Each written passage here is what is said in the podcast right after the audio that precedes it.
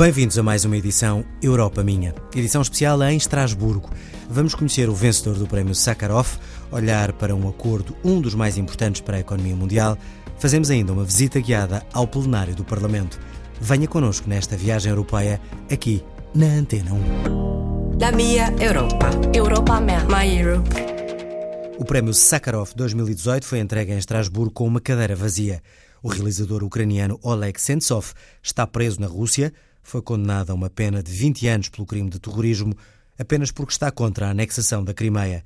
A repórter Raquel Mourão Lopes conversou com a prima de Sentsov, que foi a Estrasburgo receber o prémio. Rendiamo omaggio a Oleg Sentsov, regista e scrittore ucraino. È lui il vincitore del premio Sakharov di quest'anno per la libertà di pensiero. Foi com uma cadeira vazia no centro do plenário que o prémio Sakharov foi atribuído este ano. Oleg Sentsov, o premiado, está preso no norte da Rússia, condenado por terrorismo. Em representação de Sentsov esteve a prima, Natália Kaplan, que explicou que depois de já este ano ter cumprido 145 dias de greve de fome, o estado de saúde de Oleg é um mistério. É claro que ele está a sentir-se melhor depois de terminar a greve de fome. Está estável e a recuperar, mas é claro que uma greve de fome tão longa deixou consequências. Está a ter problemas sérios de fígado, rins e coração. E o problema aqui é que não há médicos independentes autorizados a observar o Oleg, portanto, não temos certezas sobre a sua condição real e sobre como está a sair-se. Os médicos que o observam não fazem previsões sobre se ele conseguirá recuperar completamente не дают ему прогнозов, сможет ли он полностью восстановиться. Oleg Sentsov, realizador de cinema, foi detido em 2014 por se opor à anexação da Crimeia pela Rússia. Escritor, ativista, foi condenado a 20 anos de prisão num processo classificado pela Amnistia Internacional como um julgamento injusto num tribunal militar. Não recebe visitas para além das do advogado. As notícias do exterior chegam-lhe apenas por carta e só quando os guardas o permitem. Mas o legado de Sentsov, diz Natália Kaplan, está bem presente na Crimeia. Às quintas-feiras, os defensores dos direitos humanos põem o alarme para as seis da manhã, porque todas as quintas-feiras os serviços de segurança russos fazem buscas nas casas dos cidadãos da Crimeia. É uma tradição, todas as quintas há detenções. Apesar disso, é surpreendente a solidariedade que une todos os que discordam da anexação. Há muitos cidadãos que são pró-Ucrânia e que não querem sair. É claro que nem todos falam abertamente sobre o que defendem porque não é seguro. Natália deixa à comunidade internacional um aviso que é também um sinal de esperança. Sejamos honestos, os ativistas pró-ucranianos na Crimeia não são capazes de resistir sozinhos. A Rússia tem o poder, as armas e os tribunais. A Crimeia e toda a Ucrânia precisam do apoio do mundo inteiro. E se todo o mundo ajudar, podemos derrubar o regime de Putin. Por que não? Na hora de entregar o prémio, o presidente do Parlamento Europeu, António Tajani, reiterou uma mensagem de forma clara. No passado mês de julho, o Parlamento Europeu pediu a libertação imediata de Oleg e de todos os ucranianos detidos ilegalmente na Rússia e na Península da Crimeia. Hoje sublinhamos com convicção esse pedido. Natália não esconde que essa é uma esperança que teima em não deixar morrer. Gostaria muito que isso acontecesse mesmo, mas tudo depende dos políticos internacionais. O destino do Oleg está nas mãos dos políticos e depende da influência que eles poderão ter sobre Putin. Entregue o prémio, não se sabe se Oleg Sentsov terá já tido notícias da cerimónia que o distinguiu, a ele, quanto às autoridades russas, classificaram a decisão de atribuir o Sakharov ao realizador ucraniano como completamente politizada. Europa minha. Minha Europa. Europa minha. É o maior acordo comercial bilateral alguma vez celebrado pela União Europeia. O acordo com o Japão, aprovado em Estrasburgo, vai criar uma zona de comércio livre que abrange mais de 600 milhões de pessoas e quase um terço do PIB mundial. Acabam-se assim as taxas aduaneiras entre estes dois gigantes. Os vinhos e os queijos portugueses são alguns dos produtos que vão sair beneficiados, como explicou o eurodeputado socialista Pedro Silva Pereira. O setor agrícola é o mais diretamente beneficiado com este acordo, o que é uma raridade nos acordos comerciais, porque se tratou exatamente de uma negociação para permitir o acesso dos produtos europeus ao mercado japonês.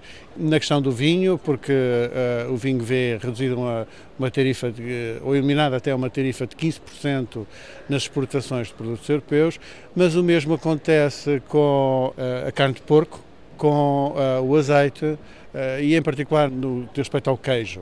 Em que é que a União Europeia teve de fazer concessões? Houve aqui muito um equilíbrio entre o setor automóvel e o setor agrícola.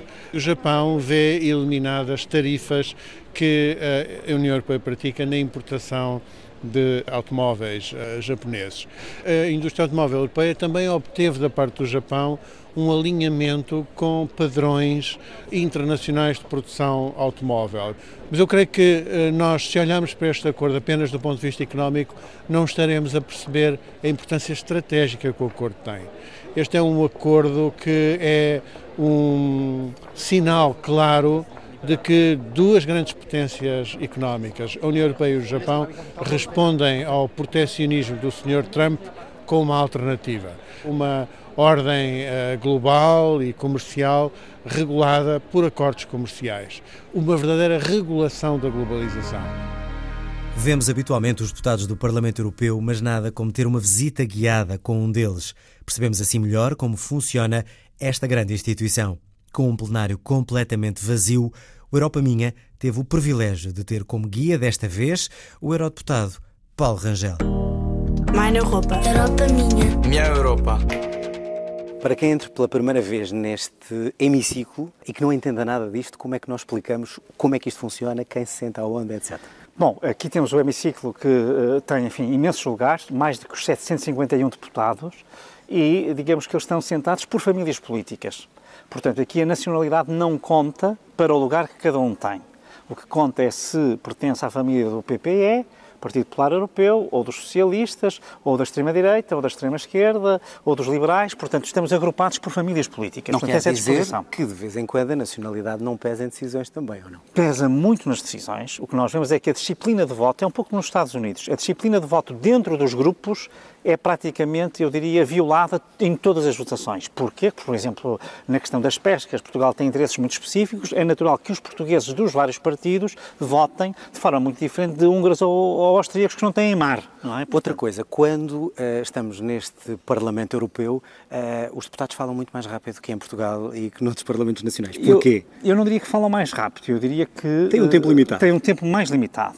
E, portanto, só podem falar sobre um assunto. Em regra, cada deputado tem um minuto, no máximo um minuto e meio, para cada debate, e, portanto, isso dá uma grande, diria eu, dinamismo e vivacidade aos debates, mas obriga a que se escolha um único tema e depois dois ou três argumentos, duas ou três razões para, no fundo, defender essa posição. Lembra-se de qual foi o seu primeiro pensamento na primeira vez que se sentou aqui neste Parlamento? Sinceramente foi, se quer que lhe diga, uma grande alegria por uh, ver que os povos europeus tinham conseguido uma espécie de, se quiser assim, fórum ou ágora grega, onde realmente se tinham encontrado, não é? E um momento mais difícil ou mais frustrante? O momento de viver o Brexit, de conhecer o resultado do referendo, que não foi até aqui, mas que depois, na semana seguinte, enfim, ocupou, como aliás está a ocupar agora, todas as discussões, eu acho que foi o momento mais difícil. De que forma é que o facto de ser português o torna melhor eurodeputado? Eu, eu penso que os portugueses são bons eurodeputados em geral. Eu acho que os portugueses têm uma grande vantagem, têm uma, uma hiperidentidade, quer dizer, estão muito tranquilos com a sua identidade nacional. Quer dizer, eles, por serem europeus, não deixam em nada de se sentir portugueses. E isto torna o debate muito mais fácil, enquanto que com outros eurodeputados, como há questões de identidade muito fortes, por vezes os assuntos europeus são misturados com os assuntos nacionais, no sentido com a identidade nacional. Portanto, nós temos uma relação muito descomplexada com a Europa. Portanto, muito natural. Eu não sei se aqui também toca a campanha, como no Parlamento português. Toca a campanha, toca a campanha. para as votações, porque o edifício é enorme. É preciso nós vermos que estão aqui chamar a atenção pessoas. Gente toda. E, portanto, para chamar a atenção de toda a gente. Está quase a tocar a campanha, não quero ocupar mais. Bom trabalho. Já sei muito que tem uma longa discussão pela frente. Mon Europe. Europa minha. Minun Europa. Termina aqui mais uma edição especial do Europa Minha, desta vez em Estrasburgo. O programa tem o apoio do Parlamento Europeu. Produção de Carla Pinto, apresentação de João Adelino Faria. Já sabe, siga-nos sempre nas redes sociais em RTP Europa. Volte connosco na próxima semana e fique na companhia da Antena 1.